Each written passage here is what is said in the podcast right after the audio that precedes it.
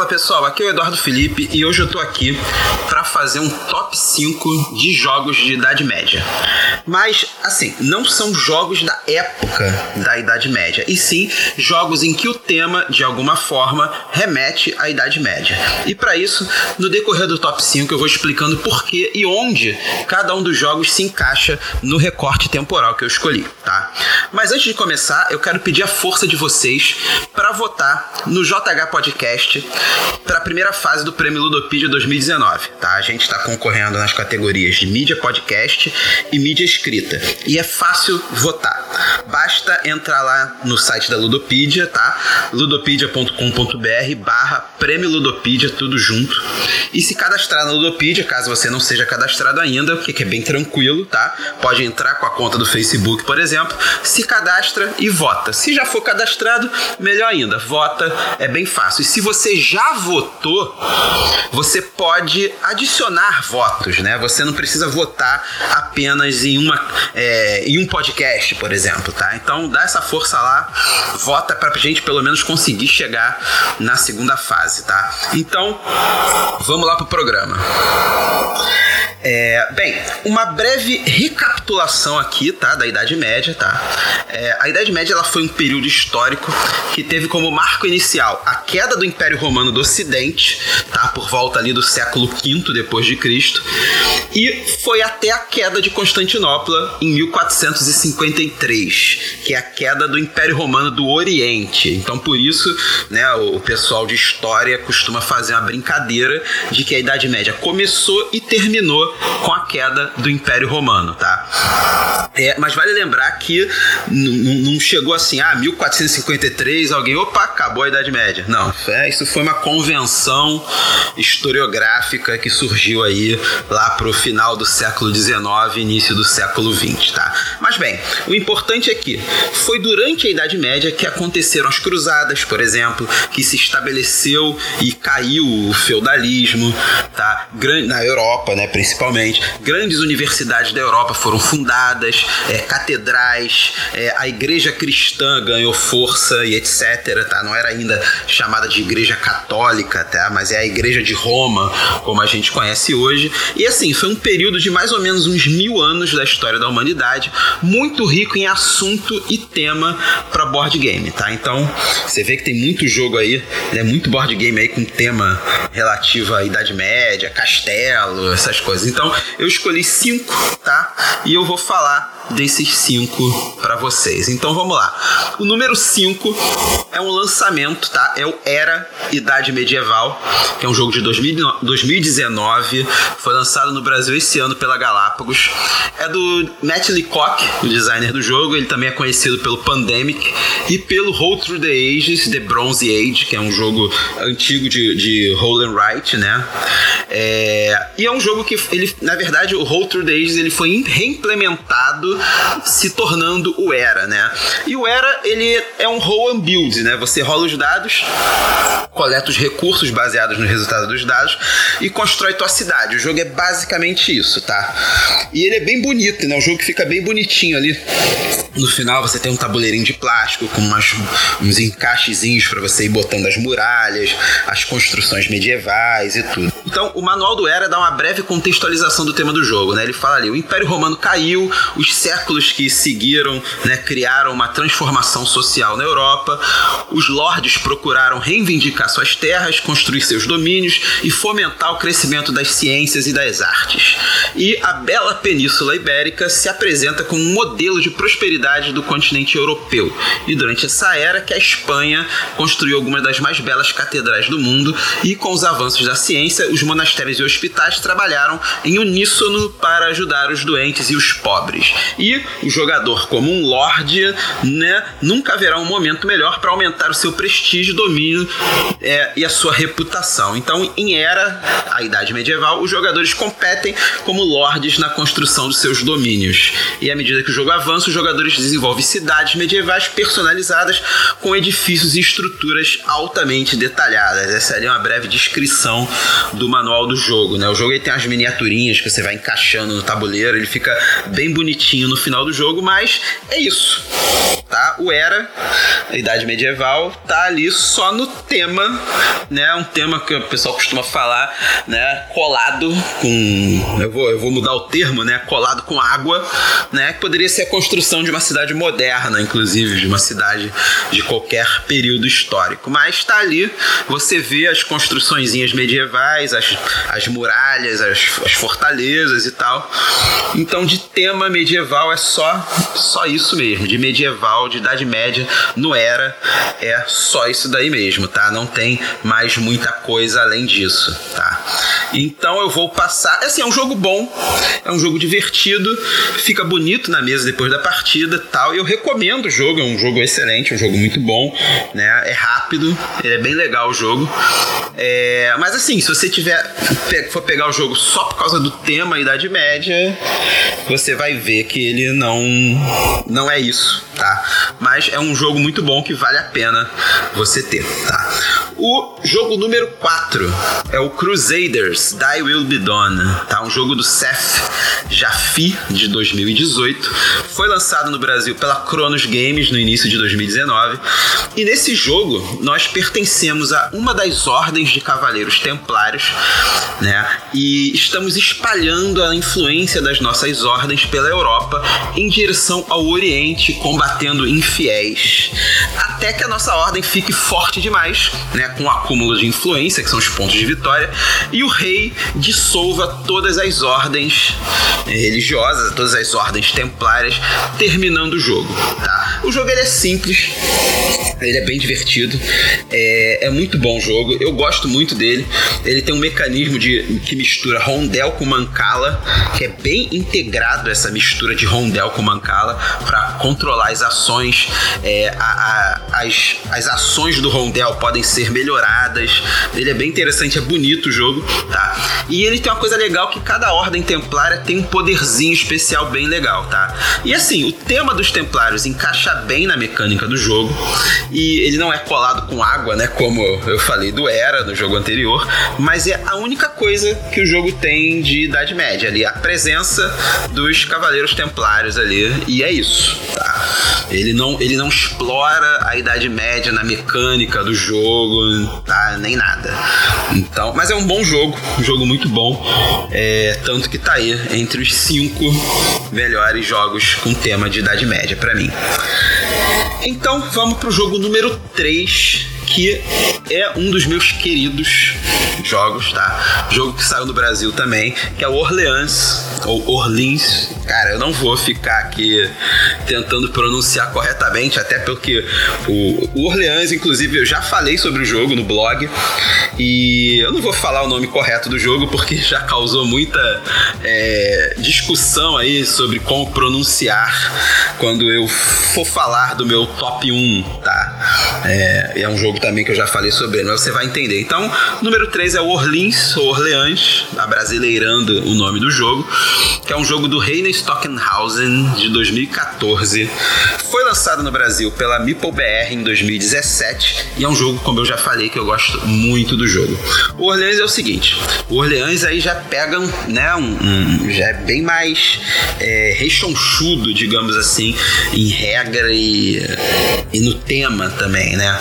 O Orleans é um jogo de pool building, você vai construindo, você começa com umas fichinhas, uns tokenzinhos, e você vai adquirindo novos tokens, bem no esquema de deck building, só que com tokens, tá? É, então é um jogo de pool building com alocação de trabalhadores, tem um set collectionzinho ali, tá? É, que é com os próprios tokenzinhos, mas né, o BGG bota ali que tem um set collection, mas eu não acho muito bem. E tem o um movimento ponto a ponto, que é a movimentação pelo mapa ali, pela região de Orleans, tá? E Nesse jogo nós estamos ali nos arredores de Orleans e você tem que montar um pool de pessoas, né, um grupo de pessoas para trabalhar para você. E essas pessoas são, aí sim entra a parada da Idade Média, né? Essas pessoas são agricultores, cavaleiros, monges, uh, comerciantes, tá? Tudo isso para garantir a supremacia, sua supremacia através do comércio, da construção, é, da ciência na França medieval, tá? Tematicamente, ele é muito mais rico do que os jogos que eu já falei antes aqui, que foi o Era e o Crusaders, tá? Para começar logo pela arte do jogo, tá? A arte do jogo é uma arte gótica estilizada, tá? Aquela arte gótica medieval que é, o, o, as pessoas são bem chapadas, assim, você não vê a forma direito das pessoas, né? Você não sabe diferenciar ali se é homem ou mulher, você diferencia pela roupa, tá? Ou por algum detalhe no cabelo, alguma coisa assim, aquela arte bem chapada mesmo. Eu acho, eu, eu gosto muito da, da, arte gótica, acho bonito. Então, o, o Orleans, ele, para começar, ele tem essa arte gótica estilizada pelo Clemens Franz. Clemens Franz é um artista que eu gosto muito dele também. Você deve conhecer os jogos dele ali do Clemens Franz, é, como por exemplo o próprio Orleans, o, o Agrícola, a ordem do, é, é, a, arte do Clemens Franz, o Caverna, uh, que mais? Uh, o Luna, se eu não me engano, também é do Clemens Franz. Enfim, o cara é um artista bem conhecido, aquele tipo de arte que você vê e você já conhece, tá? E a própria capa do jogo, tá? É, é uma versão estilizada pelo Clemens Franz de um afresco medieval mostrando os três pilares da sociedade, né? Você tem ali um cavaleiro, né? Você tem a, a, um, um, nobre, né? Que é o cavaleiro. Você tem um padre representando o clero e um aldeão representando o povo, né? Que são os três pilares da sociedade medieval. E ele tá assim, ele tá na minha terceira posição porque ele já começa a casar muito muito mais o tema com a mecânica do jogo. Entende? É... Então, assim, é um jogo muito bom.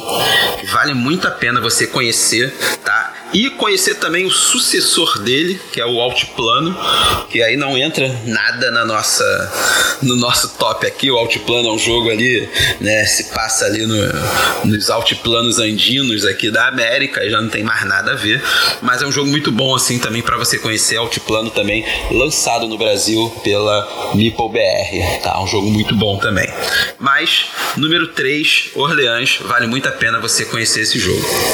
O meu jogo número 2, tá? Agora, o, o, o, meu top 2 e o top 1 são jogos que não foram lançados no Brasil, entende? Então, é, o meu top 2 é o 1049. O nome do jogo é 1049 ou 1000, M-I-L, né? Em algarismo romano, né? 1049 em algarismo romano. Na verdade, é uma abreviação de 1049 no algarismo romano, porque 1049 em algarismo romano deve tem que ser M X L V. Não M. Ó, vamos lá, o exercício aqui. Mil, 1049 é o algarismo romano, né? M. XL, para fazer o 40, 1040, é, I. X. Então é o ficaria um nome muito esquisito para o jogo, né? Então é abreviado aí como mil, né? M de, de mil, I de 1 um, menos L de 50, 1049. Eu tenho aí um super poder aí com algarismo romano que eu consigo identificar e ler rápido algarismos romanos. É uma coisa que eu gosto bastante na história, assim, que é os algarismos romanos. Então ele é um jogo antigo, não foi lançado no Brasil, é de um designer não muito conhecido, eu pelo menos só conheço esse jogo do Firmino Martinez, que é o designer do, do 1049. E ele é um jogo de alocação de trabalhadores com influência diária e leilão. Aí o leilão é o problema dele, porque ele é um jogo um pouco pesadinho, é, tanto em regras quanto em tema. Por que isso, tá? É, é parte do leilão você vai entender, eu vou explicar brevemente aqui porque que ele é meio pesado, tá? Ele, ele tem um lance muito polêmico na regra dele, tá? No tema também. Então, no 1049, nós, so, nós somos, nós coletamos recursos, nós somos nobres, né, donos de, de terras, é, senhores feudais, e nós recrutamos soldados, temos descendentes para cuidar no nosso feudo, temos que cuidar dos nossos herdeiros, que a gente adquire, né, a gente tem herdeiros durante o decorrer do jogo, né, e esse herdeiro ele pode ser homem ou mulher, tá? No jogo, a gente no jogo tem filhos e a gente é definido se o filho vai ser homem ou mulher, tá? É, a gente tem filhos e os filhos vão herdando nossos feudos através do, das gerações e tal. E nessa de ter herdeiro, tá? Ele pode ser homem ou mulher. E caso seja homem, ele pode casar. Você pode casar o seu herdeiro com a filha de outro jogador, tá? Aí já começa a parada a ficar estranha, tá? E isso é decidido como? Como que você vai decidir se o seu filho vai casar com a filha de outro jogador, tá? Através de um leilão pelo dote da donzela. E é isso mesmo, tá? Durante o jogo, os nossos cavaleiros, tá? É, tem filhos e se tiver uma filha, nós temos que nos livrar das filhas, tá? Nós não podemos terminar o jogo com mulheres da nossa família, mulheres de bobeira da nossa família, entendeu? Então, é assim, durante o jogo, tá? Os nossos cavaleiros, eles também podem morrer ou se aposentar e os filhos têm que tomar o lugar deles. Só que só os filhos homens. Então, nas ações da corte, tá? O jogo tem vários espaços de ação. Então, assim, nas ações da corte, a gente pode conseguir influência e vassalos. No mercado, a gente pode trocar recursos e obter força de trabalho. E também a gente pode mandar nossos cavaleiros, né, para batalha e obter terras. Enfim, o jogo aí tem várias maneiras de se vencer o jogo, mas tem um problema que é esse que eu falei, né? No final do jogo, cada mulher que ainda estiver solteira na família ou não tiver ido para o convento ou tiver solteira e não foi para o convento, vale menos pontos de vitória, vai valer pontos negativos de vitória. Então, tá dentro do tema, tá dentro do tema, mas é polêmico, né? Assim como, é, por exemplo, o uso de da escravidão, o tema da escravidão abordado nos board games também que é muito polêmico, tá? Então, o Mil é um jogo que eu gosto bastante. O tema e a regra, a mecânica dele é muito bem encaixadinho, tá? Muito tranquilo, assim, muito direitinho, né? Bem redondinho. Só que tem, tem esse lance aí que é polêmico, mas é um jogão muito bom. Gosto bastante dele, aquele jogo que você joga e queima mufa, tá? É antigo, né? O jogo é bem antigo, mas é um excelente jogo. Difícil ver por aí, o jogo tá out of print. Né, talvez mereça aí um reprint com umas mudanças na regra para não né, passar isso, tá? Mas vamos lá, vamos pro top 1, que é o meu melhor jogo com tema medieval, que é o Troyer ou Trois. As pessoas me criticaram bastante na época que eu escrevi sobre esse jogo, né? É, de como pronunciar o nome do jogo. Bom, brasileirando, eu, meu francês não é muito bom, então Troyer, tá? Que é um jogo que eu adoro, é o queridinho da coleção e esse foi o fator decisivo para ele ficar em primeiro lugar na frente do 1049, porque são dois jogos em que o tema e a mecânica são bem casadinhos, tá? É, é um jogo do Sebastien do Jardim, do Xavier Georges e do Alain Orben, publicado em 2010 pela Zeman Games. Depois teve uma, um reprint em 2016. Não sei se mudou alguma coisa. A minha edição, eu comprei ele em 2011, quando né, eu tinha ainda minha coleção era bem pequena. Comprei em 2011, então creio, né? Obviamente, a minha edição é a de 2010. Não sei a diferença que tem na edição de 2016. Creio que seja só um reprint do jogo. E é um jogo de alocação de dados com diferentes tipos de dados. E o legal é que é a interação desses tipos de dados com o tema do jogo, tá? É, é, é o que eu acho bacana. Então, assim, no Troyer, nós temos dados vermelhos, dados amarelos e dados brancos. E esses dados representam os três pilares da sociedade medieval, que é a nobreza, através dos dados vermelhos, o povo, através dos dados amarelos, e o clero, através dos dados brancos. E o mais legal que é a quantidade de dados que a gente joga em cada rodada depende do tamanho da nossa representatividade dentro das áreas onde esses poderes se reúnem. Então, por exemplo, se eu tiver bonequinhos meus na, na no salão da cidade, eu vou ter mais é, dados amarelos do povo. Se eu tiver uh, mais bonequinhos meus na, na área lá dos nobres, eu vou ter mais dados vermelhos. Então, se eu tiver mais dados, mais bonequinhos meus na área ali do, do convento e tal, eu vou ter mais dados brancos, tá? E então essas quantidades de dados, né, da nossa representatividade nesses, nesses poderes determina é, a nossa quantidade de dados, tá? E o jogo, além disso, o jogo tem cartas de objetivo que representam personagens históricos importantes para a cidade de Troyer e uma outra mecânica, um outro assunto muito importante abordado no jogo, que é a construção da catedral da cidade, que levou alguns séculos. Né? A história da cidade se desenrola é, é, por essa, pela construção da catedral. E há também uma quarta cor de dado, que são os dados pretos, que representam ameaças para a cidade. Tá? E essas ameaças têm que ser combatidas preferencialmente com os dados vermelhos. Né? Os dados vermelhos é, eles valem mais para combater as ameaças da cidade, né? Porque são os nobres, são os cavaleiros, mas também podem ser combatidos com outras cores de dados, tá? Enfim, eu poderia aqui ficar falando do Troyer por muito, muito, tempo, porque é um jogo muito bom. Eu gosto bastante do jogo. Alguma editora poderia trazer o Troyer, mas acho que já é um jogo meio, né? Já foi lançado há muito tempo. Ele tem uma expansão que é a Ladies of Troyer, mas que eu não conheço, eu nunca joguei essa expansão e já me falaram, não me lembro quem me falou, que a expansão não não é muito boa, tá? Enfim, é, é isso. Esse foi meu top 5. Os três primeiros tem no Brasil, você acha eles aí, tá? Era a Idade Medieval, lançamento desse ano da Galápagos Jogos, número 5. Crusaders da Will Be Done, que foi lançado pela Cronos Games. Não sei ainda se né, a Cronos, a gente não tem mais a Cronos né, entre nós no Brasil, então não sei se ainda é fácil encontrar o Crusaders no Brasil, mas foi lançado no Brasil. Nós temos o Orleans, lançado no Brasil pela Meeple BR, na terceira posição. Na, e na segunda e primeira posição, dois jogos que não existem no Brasil, não foram lançados no Brasil, que é o 1049 e o Troyer. Enfim, espero que tenham gostado do programa. Não esqueçam mais uma vez de votar no JH Podcast, no Prêmio Ludopedia. E é isso, pessoal. Um abraço e muito obrigado.